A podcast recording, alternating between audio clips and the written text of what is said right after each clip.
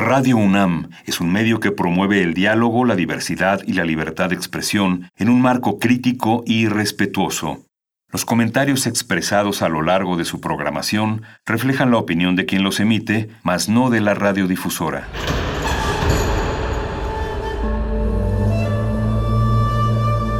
Un templo para la apreciación del ser mediante el sonido. mediante el sonido. Para nosotros. El sol sale durante la noche. Nuestros gritos llevan la mesura del silencio. Y el descontento está lleno de baile y risas. A todo, incluso a nosotros, nos resistimos. La universidad Ustedes y nosotros somos la Resistencia modulada.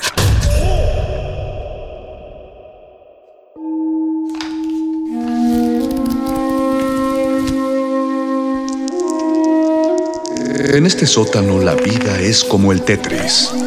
Si haces algo bien, desaparece. Pero tus errores se acumularán hasta hacerte perder. Hay quien dice que la vida solo te da una oportunidad. Aquí, siempre tendremos otra vida. El calabozo de los vírgenes.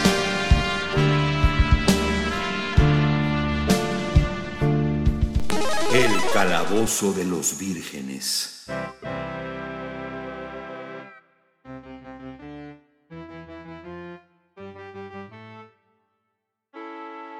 Buenas noches, gente de la Resistencia. Buenas noches, mis frikis, friqueros, friqueras y ñoños en todas las partes del mundo que están sintonizando Radio UNAM a través del 96.1 de FM y en www.radio.unam.mx. Empieza Resistencia Modulada de los martes y con ello el programa más divertido de toda la barra radiofónica favorita de la comunidad universitaria, El Calabozo de los Vírgenes. Los saluda su Union Master de confianza, el Mago Conde, y les doy la bienvenida a la gente que nos está escuchando, que nos hace la venia de escucharnos en nuestras emisiones pandémicas en el día 736 de la cuarentena. Ya nada más faltan como cuatro, no se preocupen. Les presento a nuestro quórum de rolocutores de esta noche, muy parecido al de, la, al de la sesión anterior, porque también está con nosotros el sanador sonoro Paquito de Pablo. Bienvenido, Paco. Oh, muy buenas noches, buenas noches eh, a, la audiencia que nos acompaña. Gracias por su sintonía. Nosotros felices, nos dan vida en sus oídos. Eh, ahí ahí co- cobra algo de sentido esto y, y, pues, me encanta, nos encanta. Eso nos da, nos da el, min- el meaning de, de toda nuestra semana. No, no existimos fuera de nuestra voz y ustedes nos permiten hablar. Qué, qué bueno que estás aquí, Paco. No, no, yo feliz, ustedes. Y les represento también, como la semana pasada, a nuestra Amazona de la Voz, Diana Nolan. Bienvenida, Diana, des- directamente desde su estudio. Hola amiguitos, ¿cómo están todos los radioescuchas esta noche? Qué buen estudio tienes, Diana, por lo que veo en, en pantalla. Ay, muchas gracias. El día de hoy eh, vamos a continuar con, con la línea de, de programación de la semana pasada porque se los prometimos. Al final del, del episodio ante- anterior les habíamos dicho que nos gustó tanto la emisión de musicales y se nos quedaron tantas cosas en la rocola que no alcanzaron a sonar que esta semana íbamos a repetir la, el tema, que no la transmisión, pero sí el tema, que por cierto, también les mandamos un saludo a ustedes a nombre de nuestro compañero Betoques y a Betoques le mandamos un saludo. No pudo conectarse en esta emisión, pero él está en, en, en espíritu con nosotros, En nuestros pensamientos. Saludos, Beto. en nuestros pensamientos. Hola Beto, Adiós. Hola Beto. Por favor coméntanos Beto, ¿qué te pareció la emisión sin ti? Vamos a seguir hablando acerca de musicales, esos fragmentos dentro de, las historias frikis y ñoñas en películas, series y si lo encontráramos hasta en juegos que, que, nos, nos aderezan la historia con, con este arte que lleva de la mano la emoción, que nos hace preguntarnos si una escena pegaría igual de fuerte si solo la hubieran dicho y no hubiera canción. O sea, a mí me, se me hace un ejercicio curioso el imaginar cómo sería el extraño mundo de Jack si no, si no se hubiera sido concebido como un musical, ¿no? ¿Cómo se contaría todo lo que se cuenta y se pegaría, y, pegaría igual de lo bien que pega si no existiera ningún tipo de, de- canción? Algo curioso de esa, sí, exacto, eh, de esa película es que para Danny Elfman fue la primera vez que trabajó de esa forma.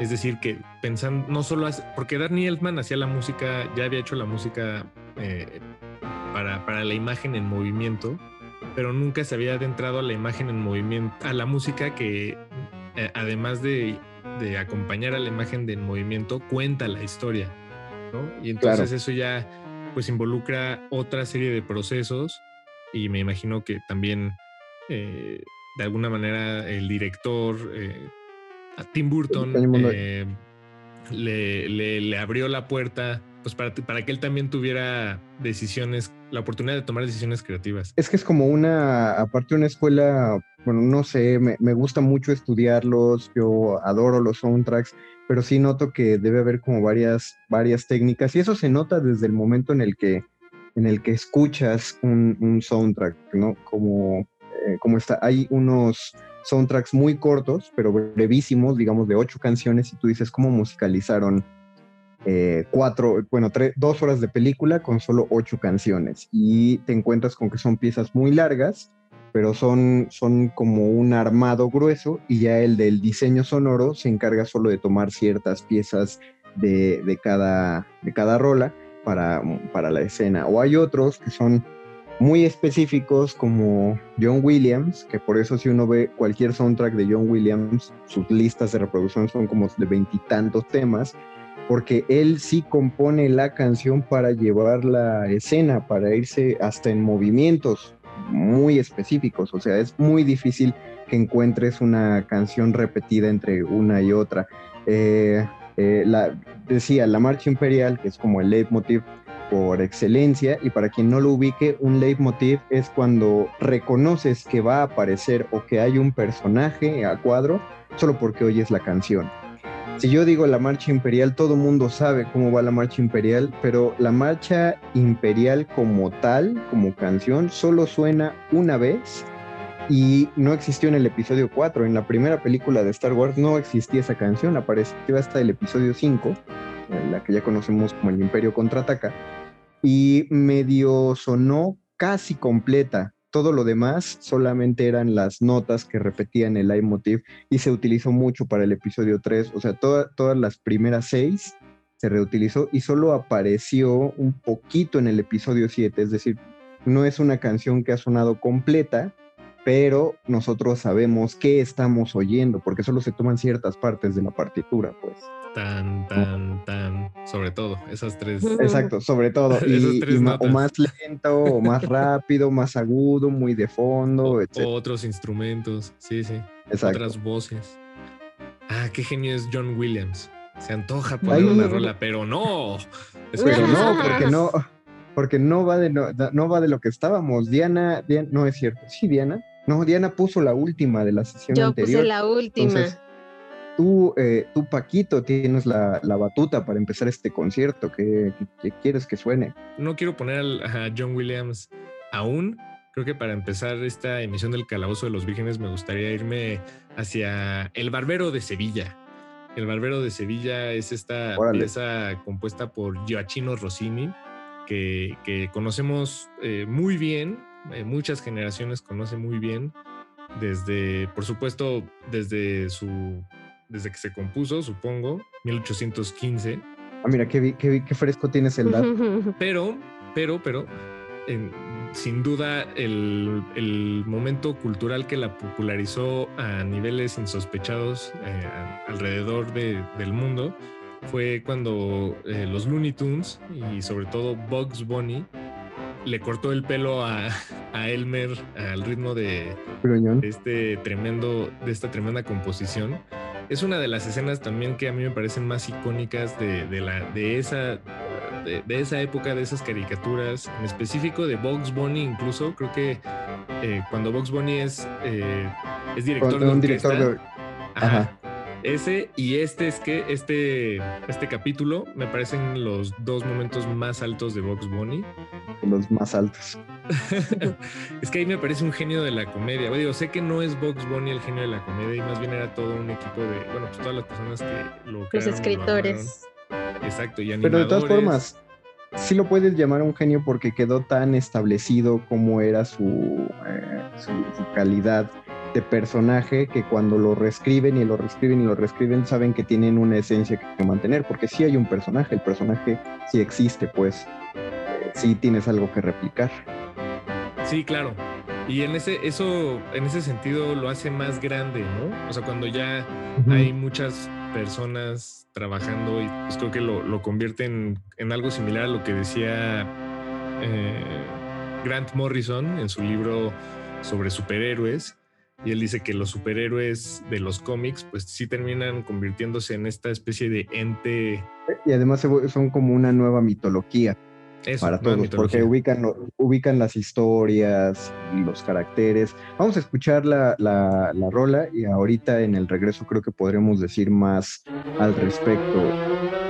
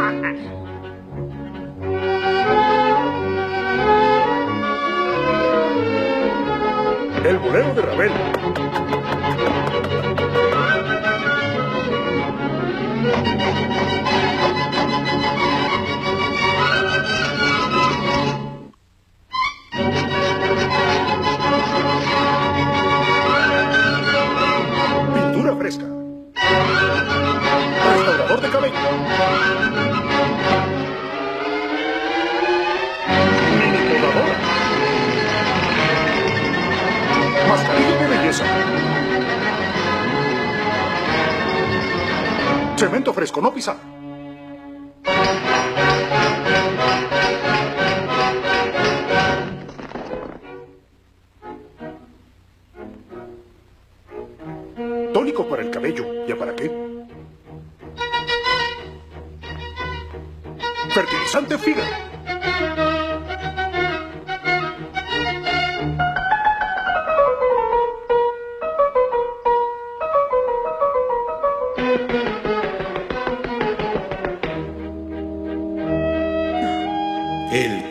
De los vírgenes.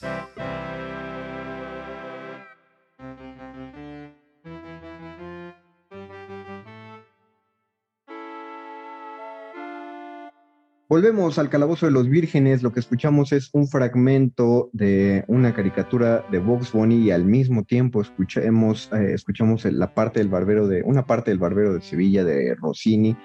Eh, y gracias a Box Bunny creo es que hay tantos escuchas de Radio UNAM porque a partir de, la forma en la que se musicalizaron las Merry Melodies, las fantasías animadas de ayer y hoy, es chistosa traducción, eh, fue que pues muchos conocimos este, este tipo de, música. O, o no sabíamos que estábamos escuchando música de academia y resulta que nos estaban educando de cierta manera. Estaban escucha, eh, educando nuestro oído, pues. Ah, los más grandes compositores eh, de, de- de todas, de- así es. Y nosotros ni de sabíamos. las épocas. Pero aparte, me, creo que nos malacostumbraron, digo, no creo que sea tan mala costumbre, pero nos malacostumbraron a que el- quienes hacían estas, eh, esta- estos episodios de caricaturas nos educaron a que la música acentuaba una acción. Entonces, la primera vez que uno va a la fuente y escucha la ópera, pues te enteras que no, que la- la- no hay acentos musicales de ese tipo en la, e- en- en la ópera y es muy raro encontrar como, como esta música del villano, cosas así. Sí los hay, eh, eh, ciertos compositores lo tienen más, pero no todos. Y la verdad, por eso me gusta más los, o sea, yo, yo adoro la ópera, pero me encantan los soundtracks porque puedes encontrar tanto el tema del chico bueno como del, del villano. Eh, como Pedro y el Lobo. Ah, esa también hubiera estado buena. de Ah, Pedro y el Lobo. Pero no sé si sea tan ñoño Pedro y el Lobo. Sí, creo que no, no, no es ñoño. O sea, es, es otro tipo de ñoño, pero no esto, estos ñoños. No, no es friki, pues. Exacto. eh, así, no, no cae en nuestra cancha. Eh, bueno, la siguiente la voy a presentar yo, voy a jalar, eh, no, no tanto porque vaya a monopolizar más, sino porque le tocaba a Betoques, pero pues Ah, sí. el, nuestro querido productor no se pudo conectar.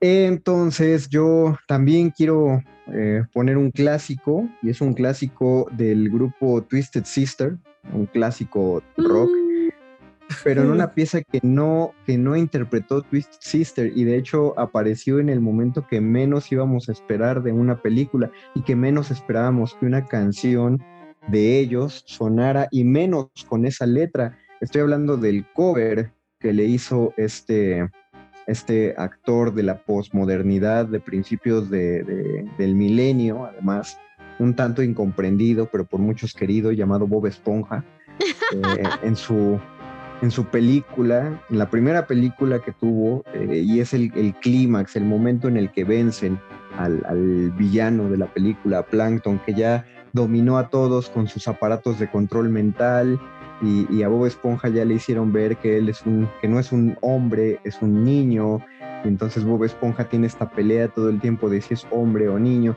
y, y- y al final decide que no es ninguno de los dos, él es un cacahuate. Y así toma la música de Twisted Sister y la convierte en I'm a Goofy Goober. Eh, pero la vamos a escuchar en español, no en, no en inglés, porque me gusta, me gusta cómo suena en español. Ese momento de la película me tiró al piso, de verdad, la primera vez que lo vi. Siempre digo esto, pero es que es muy, es, es impresionante esa película y ese chiste eh, eh, además explota en, en, pues en, en el punto más, en el enredo, o bueno, cuando se está eh, desenredado, desenredando el nudo narrativo en su punto más apretado. Y es un chiste que lleva cocinándose casi dos horas y en ese momento explota, lo sacamos del horno y No, no sientes que se lleve preparando tanto, o sea, creo que parte de la risa es que no, no imaginas que van a volver a utilizar ese recurso en algún momento de la película, y mucho menos para terminarla. sí, exacto. Exacto. Una película excelente. Excelente. Con el Así que vamos a escuchar- de los vírgenes.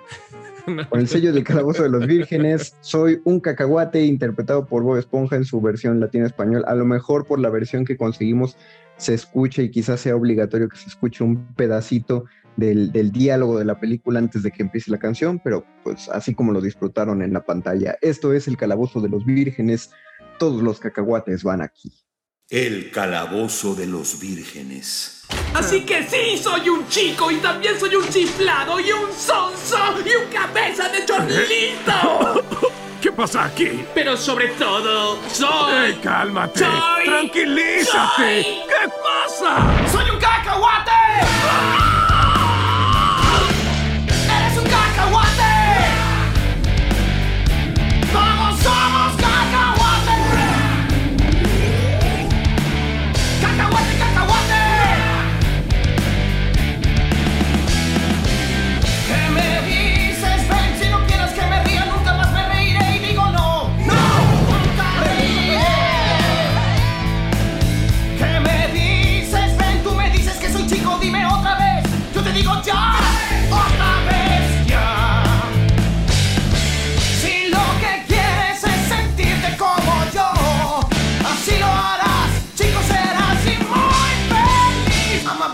A baby, zibele, bubble, I'm a baby, zibele, boy. ¡Soy un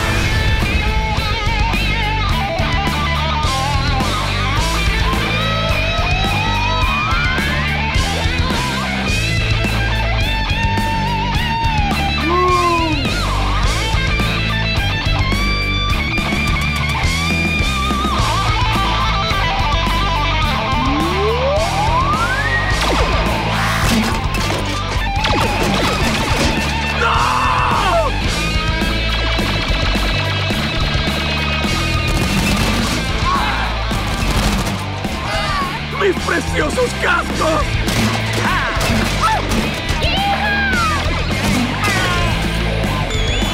Su música es tan genial.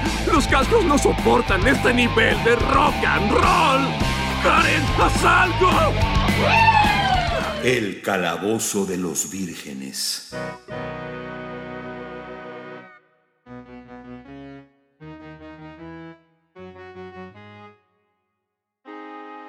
Esto fue Soy un cacahuate, interpretado por Bob Esponja en una versión que era originalmente de Twisted Sister. Y ya no me voy a clavar más en todo lo que podría decir sobre la película de Bob Esponja, porque el turno es, es el turno de Diana, de la matrona de la voz, de que nos presente. ¿Qué canción nos preparaste, Diana? Uy, bueno, pues la verdad, la vez pasada, este, nos fuimos por otros lados y este, pero, híjole, pensar en musicales y no pensar en Disney me pareció un, un desacierto la vez pasada. Así que esta vez les traigo, les traigo una rola que es icónica, yo creo que para muchos de los de nuestra generación, porque alguna vez vi un, un debate en, en Facebook de un compañero que decía cuáles son de estos cinco, y había ot- otras cuatro aparte de la que les voy a presentar, este, de los openings más así épicos de- del cine eh, de animación.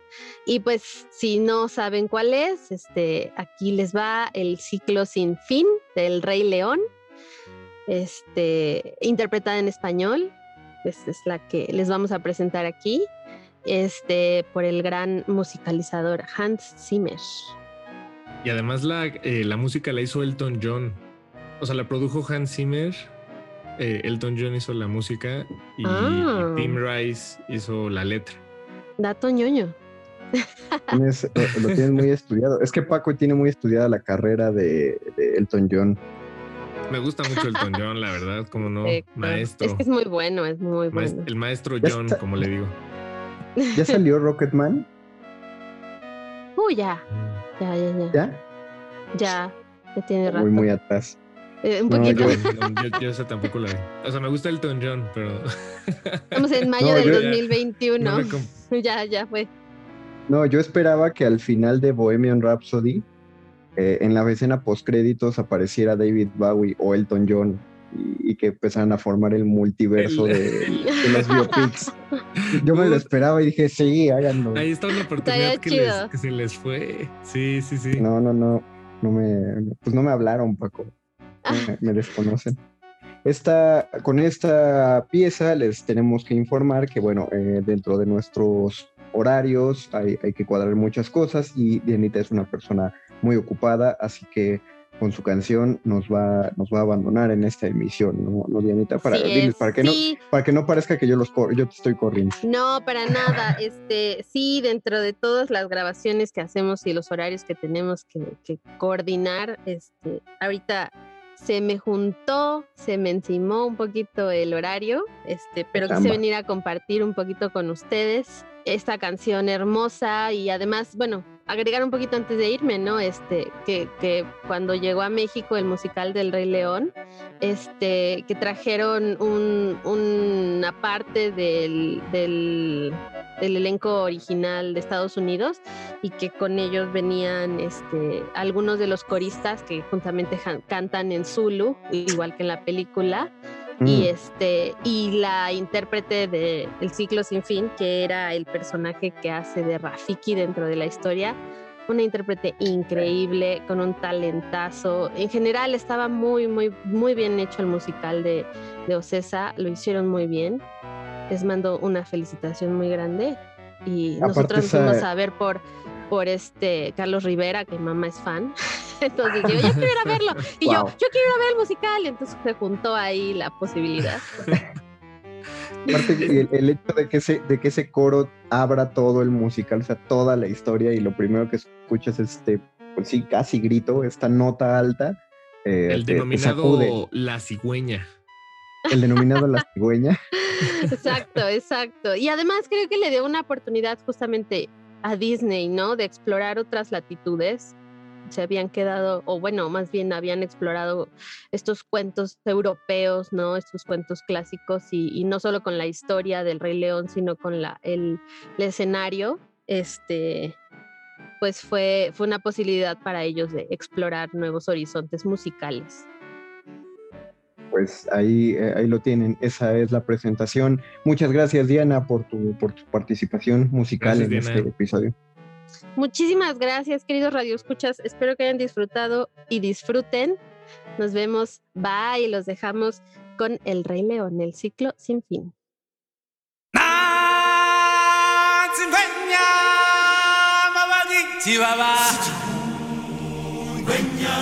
Yeah.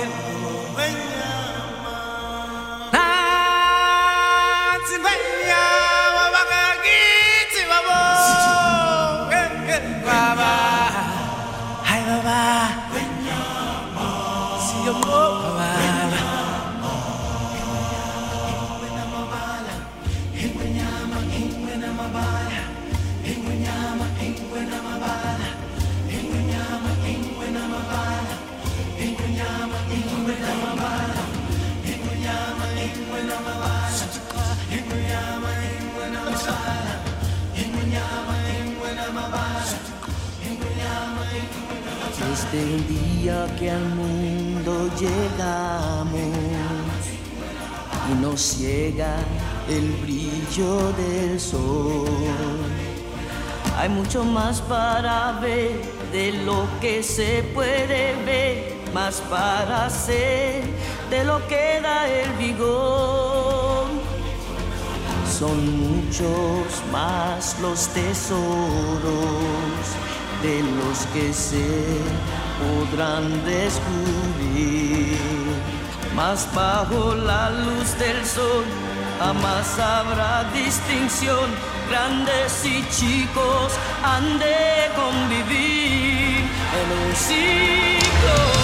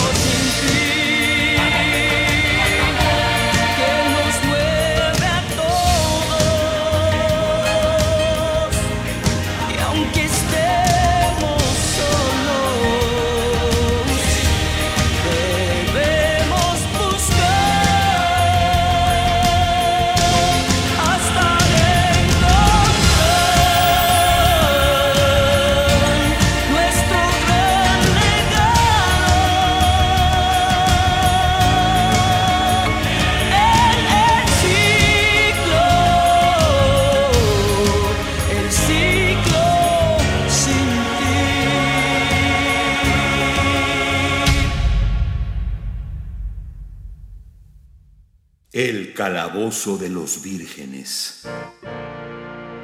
Continuamos en el calabozo de los vírgenes un poquito más delgados, al menos en elenco de lo que éramos hace unos minutos. Escuchamos El ciclo sin fin, que fue la canción con la que nos dejó Diana Nolan. Le mandamos toda la suerte. Bueno, para el momento en el que escuchan ustedes esto, seguro Diana ya llegó o ya llegó tarde a su, a, su grabación. Pero bueno, ya pasó y de todas, de todas maneras le mandamos suerte. Sí, suerte, Diana. Y muchas gracias por acompañarnos. Por si estás escuchando esto. Bueno, esto no ahorita, pero en el futuro. en el futuro te estamos mandando desde atrás, que es, es raro, es raro la emisión. Sobre todo es raro reconocer que la emisión es grabada porque si uno escucha, bueno, yo he escuchado varias cosas ahí del cuadrante y hay muchos programas que no te, pues no te anticipan que son grabados. Digo, no sé si tanto si lo necesiten, pero, pero no sé Y qué, tal vez, esta manía de esconder.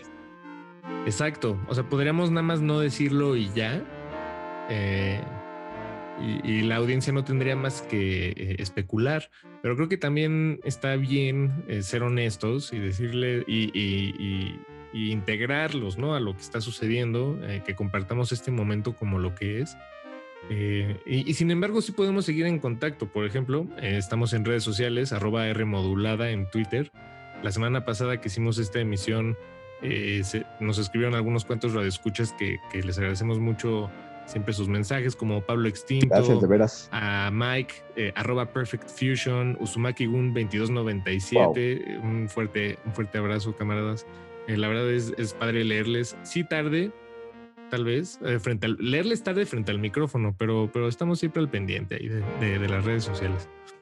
Digo, y sabemos Creo que no justamente por eso. nos. Ajá, exacto. Creo que justo por eso me, me, eh, siento que sí hay que aclarar porque luego se lo podrían tomar a mal si no saben que estamos grabados y ni siquiera mencionamos sus comentarios en el programa que están oyendo. O no lo mencionamos estamos grabados. Y yo sí siento feo eh, Sí, que nos digan, también. oye, y mi comentario. Entonces, porque si no nos dejan de escribir y vivimos de sus comentarios, ¿no? Por favor, feo. no los dejen Por ir. favor, nútranos. No tenemos, no tenemos este, estudios de rating, no podemos pagarlos. Cuando nos preguntan por nuestra audiencia, pues copiamos sus tweets y les decimos a los directivos, miren, aquí están, es gente real que nos está escuchando. No, no, no queremos entrar a hacer, a hacer ah, al negocio de las granjas de bots. No queremos involucrarnos con eso. Ay, no.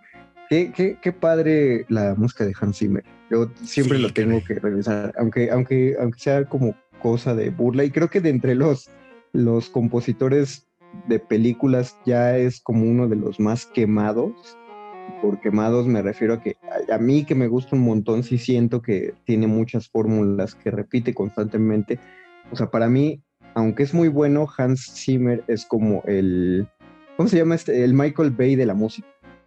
O sea, si tú sabes que si Michael Bay va- está produciendo, tú dices algo va a explotar.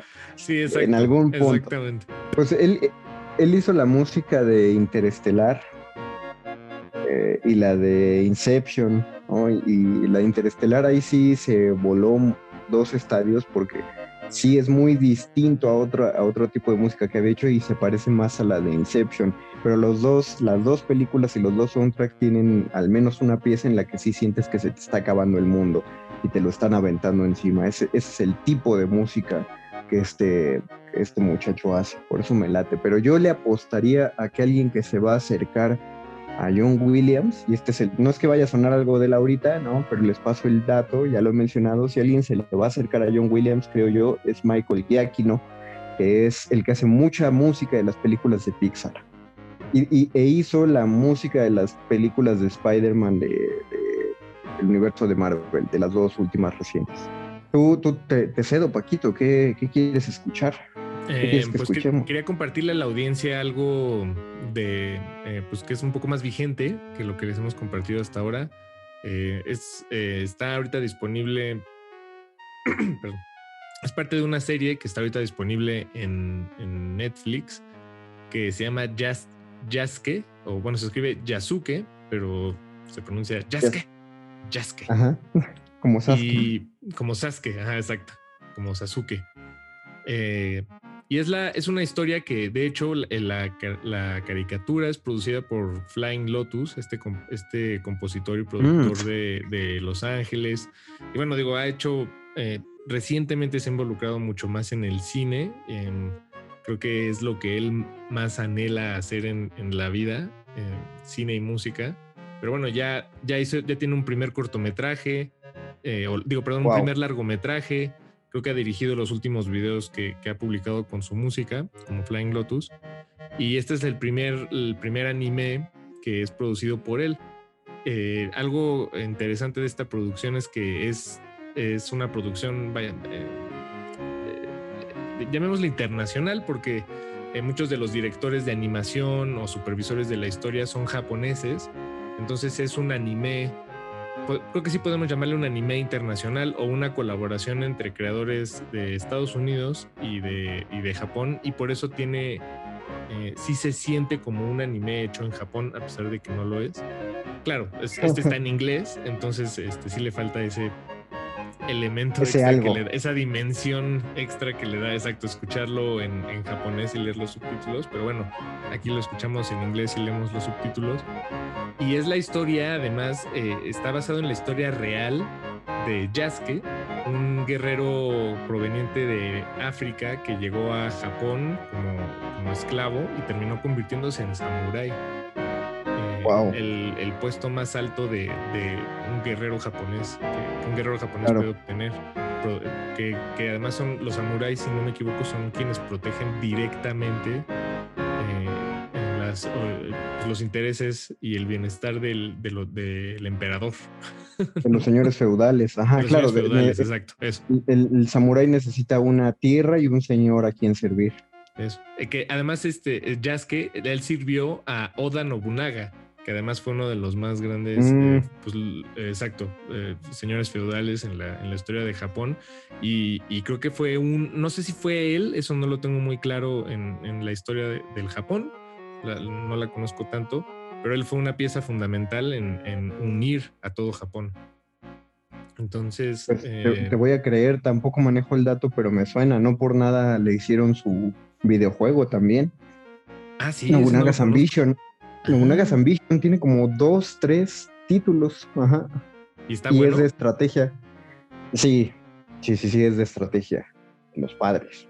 Ahí también dénselo. Un tanto retro ahorita, creo que no les manejo el dato si hay una versión nueva, pero sí tiene unas más, más. eh, pues existe desde el NES, creo. Desde el NES o desde el Super Nintendo. Ah, Algo ok. así. Ahí Bueno, búsquenlo.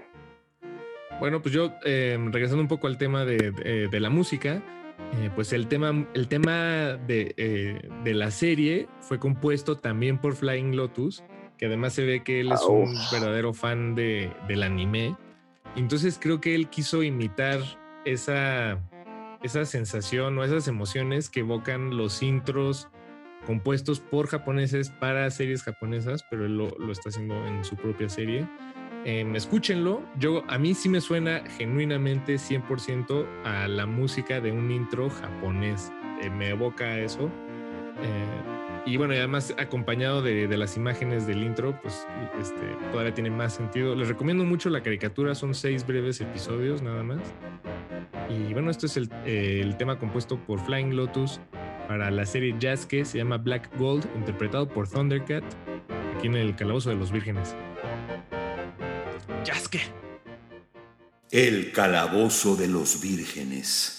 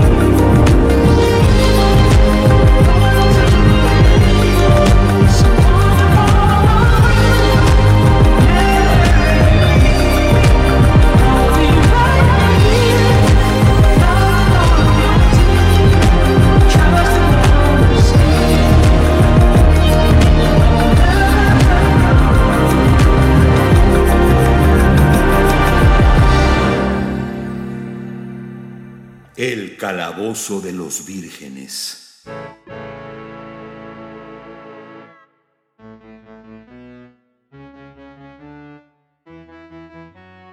Volvemos al calabozo de los vírgenes y es muy difícil para mí pronunciarlo todo. ¿Qué escuchamos otra vez, Paquito?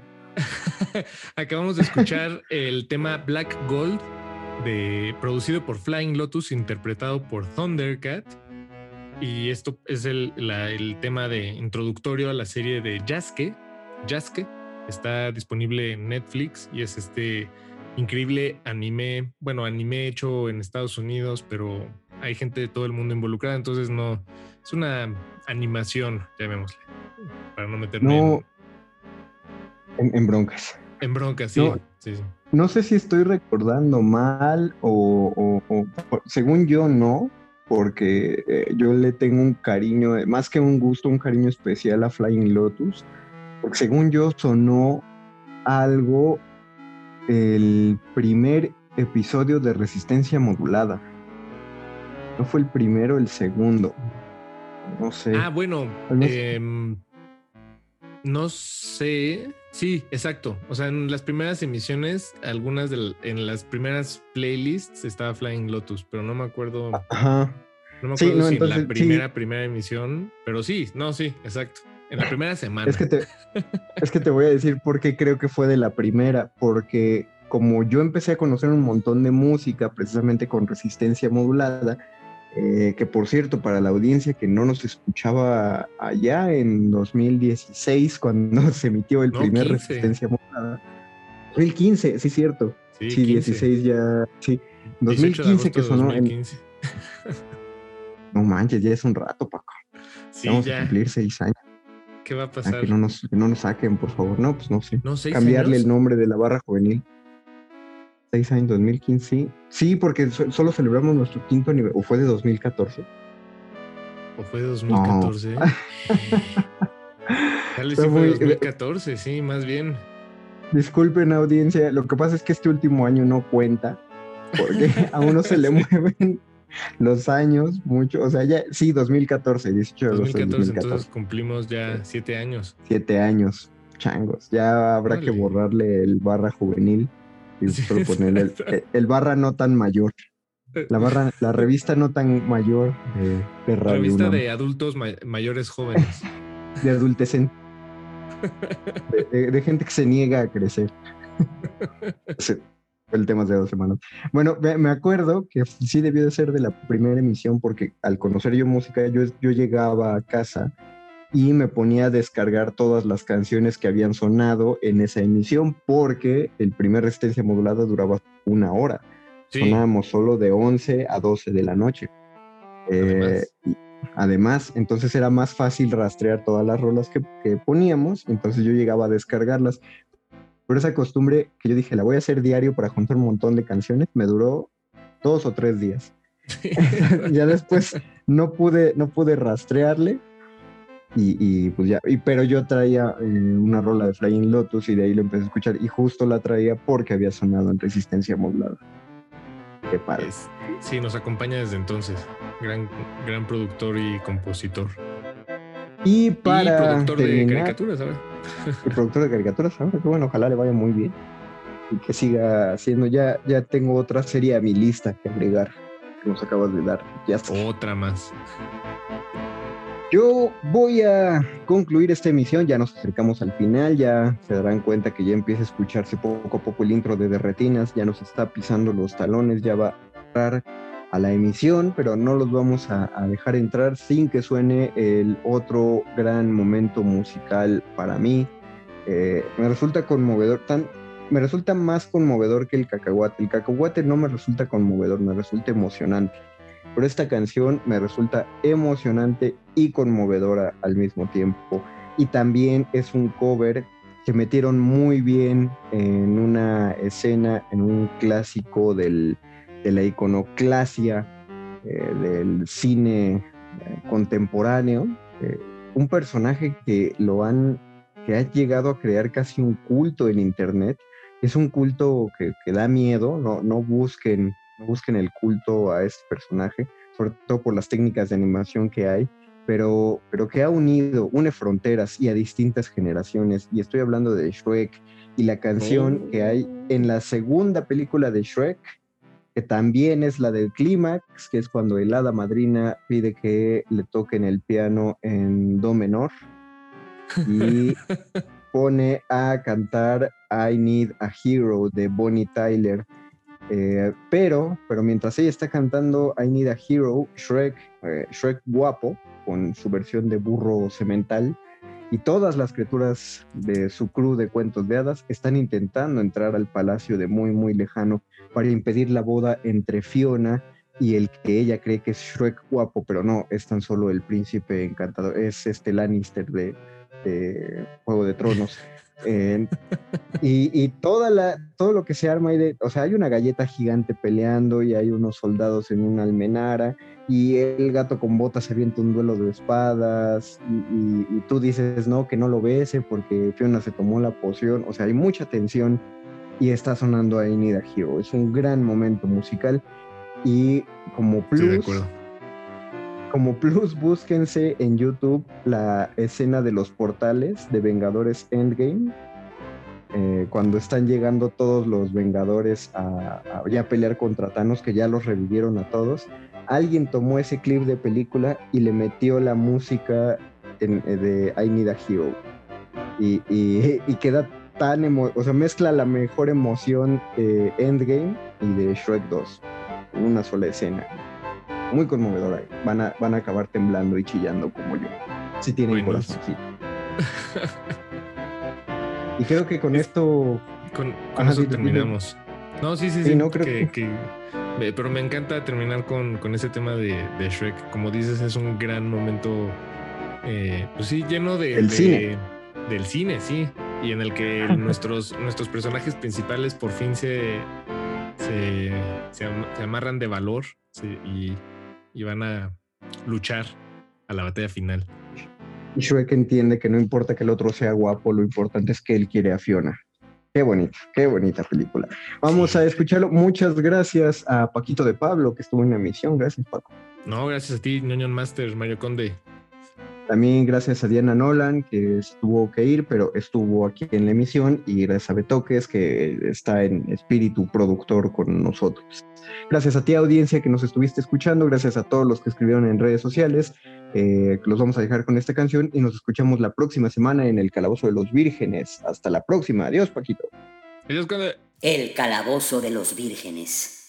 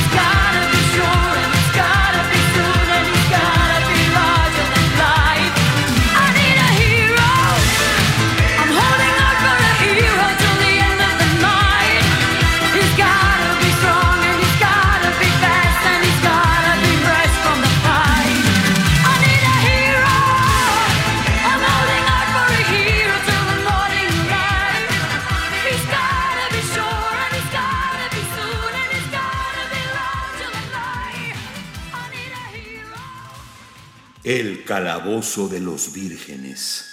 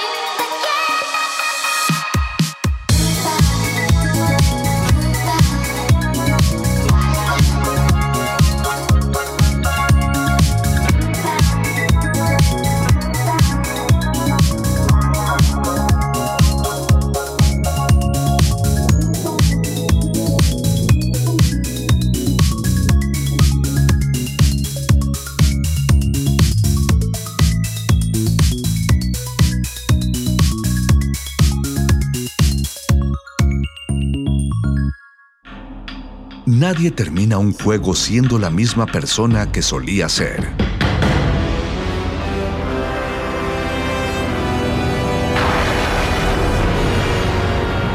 Seamos alguien más.